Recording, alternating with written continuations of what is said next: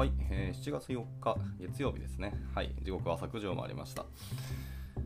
まあやっぱあいにくの雨ですね、東京は。まあ台風も近づいてきてるそうなんで。はい、おはようございます。キースの桑こと、えー、桑原です。では、本日も朝から始めていきたいかなと思います。えーと、朝広さんですね。はい。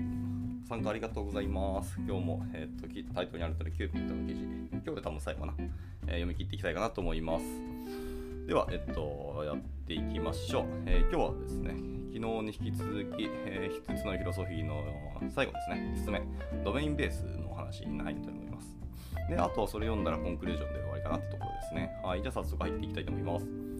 えー我々はあるニーズを満たすためにソフトウェアを書きますと。で、それは特定の状況に対応するかもしれませんし、まあ、一般的で広範囲に及ぶものかもしれません。どのような目的であれ、コードはあなたが書いたものとそれが実行することの間の認知的距離を最小にするために、問題領域の言語でそれが何をしているかを伝える必要があります。これは正しい言葉を使う以上のことですと。はい。まあ、ここで言う正しいっていう概念と、あのーそのその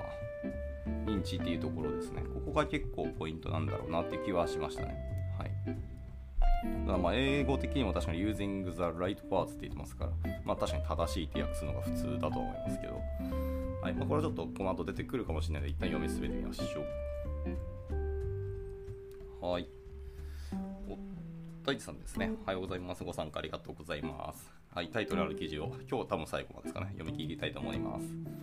はい、じゃあ、えっと、ドメインベースの、えーランゲージですね。ドメインベース言語っていうところからいきますね。はい。えっ、と、プログラミング言語とそのライブラリーには、えーハッシュマップとか、まあ、えっ、と、なんだリン、リンクリエスとか、はい、と、えーツリーセット、データベース接続など、まあ、コンピューターサイエンス的な構成要素っていうのがまあたくさんありますと。で基本的な型はまあ整数や文字とか、まあ、ブーリアン値などからなりますねと。いわゆるプリミティブ型ってやつですね。はい、で誰かの、はいえー、姓ですね。姓っていうのは名前あの名字の方のことかな。はい、を、えー文字列30として例えば、まあ、宣言することができてそれがそのまま保存されるかもしれませんが、えーサーネーム型を定義することで、まあ、より意図が明らかになることでしょうと。はい、ということで言ってますね。サーネームって僕は初めてあの聞いたんですけどそんな型があるんですね。はいで、えーまあ、性に関する操作とかプロパティもしもしくはま制約を持つこともまあ確かにできますよと、はい、金融ソフトのプログラマーとかは、ま、通貨と金額を組み合わせた複合型であるマニー型を定義したりとかするそうですね、えー、そう僕はちょっとあんまり金融のお仕事をしたことがないんでそうなんやって感じですね。まあ、EC だと似たようなこと確かにやったりしますけど、まあ、型というかあれですねデータベースのあのカラム的に定義することはいっぱいありますけど、まあ、ここに置いてるおけるその型、まあ、いわゆるタイプですけどどこにそのタイプとして定義してるのかちょっと分かんないですねこれは。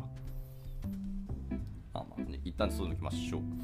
で、えっとまあ、型や演座の名前をうまくつけるっていうことは、まあ単にバグを発見したり防止したりするだけでなく、えーコード上の回答空間というのを明確にしナビゲートしやすくするためでもありますと。で私はこれをプログラマーが知っておくべき97のことに、えードメインの言語でコードを書くとして寄稿しましたと。あーなるほどですね。なんか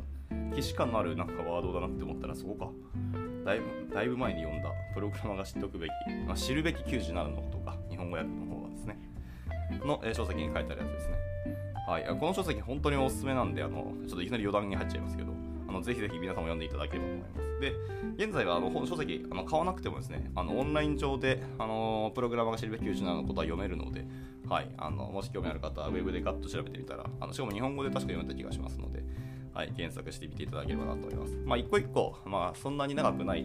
ものを97人の人が書いているので、まあそんな感じで読んでいただければいいなと思います。でさらにもう一個余談をぶち込むと,、えー、とプログラマーの嫁が知るべき97のことっていうあのパロディ記事もあってあのもう今はあんま当てはまらないことが多いですね。ただ昔のあの本当に大変だった頃のプログラマーの方っていうのはそういうことがガチであったんだろうなっていうもう参考程度というかもう本当にただのあの遊びとしての読み物で面白いものがあるので、はい、嫁が知るべき97のことですね、はい、あの読んでいただければと思います。ただ僕新卒の頃でもあれ意外と560個ぐらい当てはまったので、まあ、シャレになってないなっていう感じです。ねまああの大変な時期があったっていうぐらいのあの一つのなんかバロメーターとして見てもらうと、まあ、割と面白いと思いますね。はい。余談でした。で、でその戻りますね。えーと、ドメイン駆動型の、えーコードの成功の一つの基準っていうのは、人々がコードとドメインのどちらを議論しているのか、えー傍観者には分からないということですと。例えばですね、とある電子取引システムで、まあ、企業アナリストが、えー、2人のプログラマーと複雑な、まあ、取引価格設定のロジックについて、まあ、議論をしていたとしましょう。でその時に、私は、はい、あ私はこれを経験したと。筆者の方は実際これを経験したらしいですね。で、私は彼らが価格設定のルールについて議論していると思ったんですけど、彼らは画面いっぱいのコードを指さして、アナリストはプログラマーに価格設定のアルゴリズムに、えー、ついて話をしていたと。はいはい。で問題領域とそのソリューションコードの間にある唯一の認知的な距離というのはいわゆる構文と、えー、句読点だけだったのです。これもさんが実に事前に今は何の話してますかっていうのをちゃんとあの石橋を叩きながら話せば全然いい話な気がしますけどまあでもよくある話ですねこれは。はい。あのー、同じような話題とかまあ金額とか価格の話をしてるんですけど、まあ、ロジックの話をしてるのが、まあ、それよりビジネスロジックの話をしてるのか、アルゴリズムの話をしてるのか、全然別の話ですので、実はね。はいまあ、最終的にはお互いがもう歩み寄る必要はあるんですけど、はい、なるほど、っていうことですね。はい、なので必要なのは、実はその構文の句読点だけだったっていうところで、まあ、なかなか面白い話ですね。はい、でも要はドメインベースってところに確かに立脚したお話だなとは思いました。はいで続いて、えー、さっきはドメインベースランゲージだったので、今度はドメインベースストラクチャーですね。構造の話だと思いますね。はい。じゃあ、えー、といきます、えー、ドメインベースの言語を使用することはとても重要ではありますけど、えー、コードをどのように構造する構造化することかも、えー、同様に重要であるっていう場合がありますよと。で多くのフレームワークでは、えー、ディレクトリーレイアウトとか、まあスタえー、スタブファイルとかを含む、まあ、いわゆるスケルトンプロジェクトっていうのが提供されていて、まあ、すぐに始められるように設計はされていますと。でこれはあなたが解決しようとしている問題とは全く関係のない、まあ、いわゆる先験的な、構造を、えー、コードに押し付けるものでありますと。はあ、なるほどね。僕らはやっぱりボイラープレートとかその最初からなんか用意されたスケルトンプロジェクトをむしろ欲しいと思う側なので、まあ、この視点というかこの意見面白いですね。はいはい。先に構造をコードに押し付けるっていうのはちょっと考えたことなかったですね。はい。なんか人が考えるっていうかそういう構造的なものってやっぱりプロジェクト進んでたりあの開発してる途中で、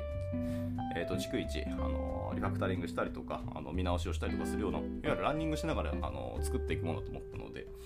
まあでもこの人はそのスタートからすでにその押し付けているっていう観点で物事を見てるんですね。はいでえっと、むしろディレクトリ名とか、えっと、子供のフォルダーとか兄弟フォルダーの関係であったりとか、まあ、関連ファイルののグループ化とか命名など、まあ、コードのレイアウトっていうのは問題領域をできるだけ忠実に反映する必要がありますと。はい、そうですね。単なるディレクトリ構成だけじゃないし、そのフォルダーごとの関係性もそうですし、まあ、名前もそうですしってことですね。はいまあ、グルーピングもそうですし、そうです。はい。で、えっと、アプリケーションフレームワークの、まあ、Ruby on Rails とかは、えっと、2000年代の初頭にこのアプローチをツールに組み込んで、まあ、普及をさせましたと。で、まあ、Rails が広く採用されたことで、その後の多くのフレームワークがこのアイデアを模倣するようになりましたっていうことですね。まあ、言われてみればそうかもしれないですね。僕、昔、えー、っと、まあ、PHP 書いてた頃、えー、なんだっけかな。あー、忘れた。あれですね、コードイグナイターとか、あとフューエルも若干やってましたし、ね、S ナは書いてないけど読んでたりはしましたけど、ね、でも確かにその辺のフレームワークでこんなような概念が確かにあったかっていうと意外となかった気がしますね。はい。なるほどね。まあまあでも、そもそも 側の話はしないと思いますしね。まあまあ一旦置いといて。でまあ Ruby on Rails がそのような、えアイデアをいわゆる導入して普及したことによっていろんなフレームワークがそれに習ってきたということですね。はい、で今回のこの本記事の言わば主題である Cupid ですね CUPID っていうのは、えーと、言語やフレームワークに依存はしませんが、まあ、Rails はドメインベースと,、えーとフレームワークベースの構造の違いを理解する上でとても有用なケーススタディになりますよと言ってますね。はいで例えば以下は、えーとえー、作成された Rails アプリのスケルトンのディレクトリレイアウトの一部ですと。で、まあ今、あの確かにディレクトリのあのマップが下に表示されてるんですけど、まあ、ちょっと後ほど読みますね。はい、で、えっと、見せてのそのディレクトリレイアウトの一部で、開発者がいわゆる最も、えー、時間を費やすディレクトリ、まあ、 app ですね、 app ディレクトリーに焦点を当てていますと。で、完全なスケルトンっていうのは執筆時点で60のファイルを含む約50のディレクトリーに分かれていますということですね。はい。えー、まあ、いわゆるアップディレクトリーがあって、その下に assets と、えーと、 channels ってやつと、えーと、 controllers、あと helpers、JavaScript、えー、 jobs、 mailers と、あと models と views ですね。えー、結構そう、僕が Rails 触ってた時の時は5.1だっけなんかウェブパッカーが導入された頃に僕若干 Rails 触ってたんですけども、その頃からやっぱり全然ディレクトリ構成変わりましたね。まあ、新しいものを追加されてるなって印象があります。ただまあ、あのよくあるあの MVC って言われてる、え、 models views とあと controllers はやっぱり外さないしであと helpers と jobs っていうのが僕は全然新しいなと思いました mailers もちゃんとディレクトリ切られたんですねはい、っていうところで、まあ、風に分かれてますと。まあ、デフォルトで、まあ、60のファイルを含む50個のディレクトリにしっかり分割されているよということでした。はい。でもこれがいわゆるあのストラクチャーベースって言われているものなんでしょうね。はい、今続けて読んでいきたいと思います。はい、えっ、ー、と、また別の、えーと、ケーススタディとか具体例ですね。えーと、病院の管理アプリで、えー、患者記録のセクションがあると想像してくださいと。で、このレイアウトですね、今見せたそのディレクトリのレイアウトっていうのは、まあ、少なくとも以下のものが必要であることを示唆していますと。はいまあ、よく、えー、やるやつですけど、まあ、3つですね。とにかくモデルとビューと、あとビューモデルかな。コントローラーか、はい、モデルとビューとコントローラーがやっぱり必要ですよと言ってます。で、モデルはいわゆるデータベースにマッピングするもので、ビューっていうのはやっぱりその画面に表示する側の話ですね。で、コントローラーっていうのはビューとモデルの間を、まあ、取り持つものですよってことですね。はい、でそれから、まあ、ヘルパーであったりアセットだったり、まあ、いわゆるモデルの関心ごとのコントローラーの関心ごとのとかメーラー、ジョブ、チャンネル、ホゲホゲってありますけど、はい。まあ、Ruby コントローラーと一緒に使う JavaScript コントローラーなどいくつかのフレームワークのコンセプトが必要になりますと。でこれらの成果物っていうのは意味的に、えー、緊密に統合されているにかかわらずそれぞれ別のディレクトリに格納されていますと。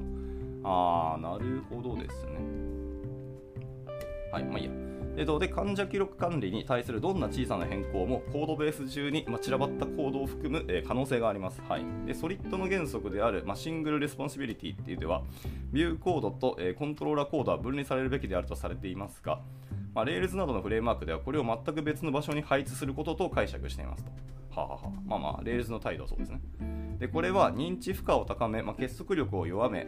えー、製品の変更を行う際の労力を増やしますと。で先に述べたように、このイデオロギー的な制約は、まあ、仕事を難しくし、えー、コードベースを楽しくしてなくしてしまうようなことがありますよと言ってますね。ああ、なるほどですね。結構この人はソリッド原則がやっぱりちょっとなんですか懐疑的といいますか自分の中ではやっぱりフィットしないんだなっていうことはよく分かりますね。態度によく分かれてるはい。まあでも確かにです。分からないくはない感じはありますけどね。まあいろんなものどんどんどんどん小さく分割していったりあのどんどん、まあ、システム的には分けた方がいいでしょうし今後の変更可能性とかを加味したらそれは分ける、まあ、意味的にしっかりね分離しておくことは悪いとは思わないですけどまあ、それによってあの労力が増えてしまう可能性もあるし、まあ、あのいわゆる結束力っていうのはあの依存関係って意味じゃないと思いますね、これは。本当にあの使い勝手としてのその結束力が弱まってしまうので、まあ、コードベースを楽しくなくしてしまう可能性があるっていうのは、まあ、視点としては分かるなって感じがしました。はい。で続きますね、えでどのようにコードをレイアウトするにしても、まあ、モデルとビュートコントローラーなどの人工物はもちろん必要にはなりますが、まあ、それらをタイプ別にグループ化するっていうことは主要な構造を形成するべきではありません。はいでその代わりコードベースのトップレベルでは、まあ、病院管理の主なユースケースを示すべきです。例えば、えーと、 patient history ですね、はい、患者の履歴っていうところです。とか、えー、 appointment とか、えーと、 staffing とか、えー、コンプライアンスなどみたいな方のところですね。のようなユースコユースケースっていうのを、えーと、コードベースのトップレベルで示す方がいいんじゃないのっていうふうに言ってますね。はい、これやっぱりドメインのあの観点に基づいたご意見だなと思いました。でコード構造上にドメインベースのアプローチを取ることでコードが何のためにあるかを理解しやすくなり、まあ、あのボタンを水色にする以上の複雑なことをする必要がある場合にどこにでも簡単に移動できるようになりますと。はいはい。なるほどね。まあ、そんな小さ小さなエッジケースを出さなくても別にいいと思いましたけども。はい。あまあ、ドメインベースに考えるとそういうことですね。はい、今のが、えーと、 domain-based structure でしたね。最後、えー、 domain-based boundaries ですね。のところ行って、ドメインベースの観点は終了なるかなと思いますね。はい。最後です。ドメインベースの、まあ、いわゆる境界ですね。 boundaries。はいで、コードを思い通りに、え構成し、思い通りな名前を付けると、えモジュールの境界がドメインの境界となり、まあ、デプロイが簡単になりますと。はい。でコンポーネントを単一のアーキテ、えアーティファクトとしてデプロイするために必要なものは全て揃っているのでドメイン境界とデプロイ境界を一致させ、えまとまったビジネスコンポーネントや、えサービスをデプロイすることができるようになるのですと。で製品やサービスを単一のモノリスとして、えパッケージ化するか、まあ、多数の小さなマイクロサービスとしてパッケージ化するかあるいはその中間であっても、まあ、このように、え整合させることで、え、いわゆる稼働までの道のりを道のりの複雑さを軽減し何かを忘れたり、ま、異なる環境や異なるサブシステムからの成果物を含めたりするっていうような可能性を低くすることができますと。でこれは単一のプラ、えー、フラットなトップレベルのコード構造に、えー、制限されるものではありません。えー、ドメインにはサブドメインがあって、まあ、コンポーネントにはサブコンポーネントがある場合もありますと。で、デプロイは変更とリスクと、まあ、プロファイルに適した流度で行うこともできます。で、コードの境界をドメインの境界と一致させることで、まあ、これらすべてのオプションの、ま、説明が容易になり、えー、管理管理も管理、えー、容易になりますよと言ってました。はい。っていうところが、ドメインベースの境界という話でしたね。はい。まあ、これはもうなんかアプリケーションの構造というよりも、ま、その先のあのデプロイ、リリースの話に結構重きを置いたっていう観点ですね。はい、まあでもそういわゆる境界は確かにあって、まあ、それをどこまであれパッケージ化するかっていうのは別の議論であるかもしれないですけど、まあ、とにかく成功を取ることは大事なんだっていうことは分かりましたね。はい、で逆に成功をしっかり取ることで、まあ、のイレギュラーパターンであったりとか外部からの成果物をどんどん含めたりするみたいなあのあんまやりたくないケースっていうのをあの確実に減らすことができるよってことも言ってますね。はいでまあその単一のフラットなトップレベルのコード構造っていうのはさすがに難しいんじゃないかなと思いますね。まあ別に制限されるものでもないって確かにおっしゃってますしね。はい。はい、そうですね、サブドメイン、サブコンポーネントとかその辺の話はまあよくある話だと思うので、はい、また今余談でした。以上、今ので、えー、っと5つのフィロソフィーの最後、えー、ドメインベースっていうところの観点でした。はい、じゃあ最後、これでその続きが、はい、最後ですね、 concluding thoughts ってところですね。はい、結論的な考え方っていうところに入って、えー、この本記事は終了になりますね。いやー、長かった。実に3日間かかると思わなかった。はい、じゃあ最後にっていうところいきましょう。えー、私は、えー、失礼、私は、え、これらの特性、まあ、括弧組み合わせ可能性と、あのこの5つの CUPID のやつですね。えー、コンポーザビリティと、えー、ユニックスフィロソフィー、えー、あとプレディクタビリティと、えー、イディオマティック。で、最後さっき読んだドメインベースですね。はい。まあ、組み合わせ可能性とユニックス哲学、まあ、いわゆるしっかりあの単一なものにしていきましょうということですね。であと予測可能性と、えーとドメイン、えー、イディオマティックだから慣用句か。慣用句。で、最後ドメインベースであること。っていうこれらの特性っていうのを、まあ、より多く持っているコードはそうでないコードよりも一緒に働くのが楽しいと信じています。はい、で私はそれぞれの特性を独立して評価していますが、これらは相互に、えー、補強し合うものだというふうに考えていますと。はいまあ、これはそうですね、今まで読んできた感じですごくしっくりきてます。なんか割となんか被るというか、立場とかプログラミング開発しているフェーズによって、今はこの5つの観点のこっちを使うべきだなっていうのはあるんですけどでも実際に書いてあったりあのコンセプトは一緒だったりするのがあるので本当に相互にあの関係し合っていくものだなと思いましたねまあ、ソリッド原則みたいに 5, つが全部しっかり分離されたあのコンセプトとか、あの概念じゃないなっていうところは結構読んでて面白かったですね。まあ、こんな風にソースコードを見たことがなかったっていうので、あのまあ、これ本当皆さんも読んでみてほしいなと思うものではありますね。はい。で、ちょっと戻りましょう。えー、一つのことをきちんとこなす、えー、コンポーザブルで包括的なコードっていうのは、まあ、信頼できる友人のようなものですと。で寛容的なコードっていうのは、寛容というのは慣用句の寛容ですね。寛容的なコードっていうのは、見たこともないのに親しみを感じます。で予測可能なコードっていうのは、余ったサイクルを他のサプライズに集中させることもできますと。で、ドメインベースのコードっていうのは、えー、ニーズからソリューションまでの認知的距離を最小にしますと。これらの、えー、特性の中心に向かって行動を移動させると、え、発見した時よりもより良い状態になりますと。で、えー、と CUPID はあくまでその頭文字を取ったものですので、まあ、それぞれの文字にいくつかの候補がありました。でこの5つを選んだのは、まあ、何らかの形でやっぱり基礎になるというふうに感じたからですと。でこの5つから他の全ての、え、候補の特性を導き出すことができます。で今後の記事では、え、候補から外れた特性についても、えー、と CUPID、CUPID の、え、ソフトウェアを書くことで自然に得られる結果について見ていきたいと思いますと。はい。で私はこの、えー、キューピットを使った冒険を逆に皆さんにも聞いてみたいなと思っています。まあ、すでにこれらのプロパティを使用してコードを評価したり、まあ、レガシーコードを、えー、クリーンアップするための戦略を策定しているチームの話を聞いています。で、一方で私はそのキューピットをより深く理解するためにそれぞれのプロパティを順番に並べて、まあ、いわゆる見え隠れしているような他のものもあの見ていきたいなと思ってますっていうので、えー、締めくくられてますという感じでした。はい。いや、やっぱ実に、なんですかね、この人は30年でしたっけ？このコードをずっと書き続けたっていう、そのベテランの方なので、途中途中に出てくるあの記事とか、あの参照しているものとか、あとはやっぱりあのケント・ベックとか、あのマーチン・ファウラーみたいな方本当に著名な方々の概念とか考え方いろんなものを組み合わせて、えーと、この一つの、えー、考え方っていうところにキューピットってものにたどり着いたってところですね。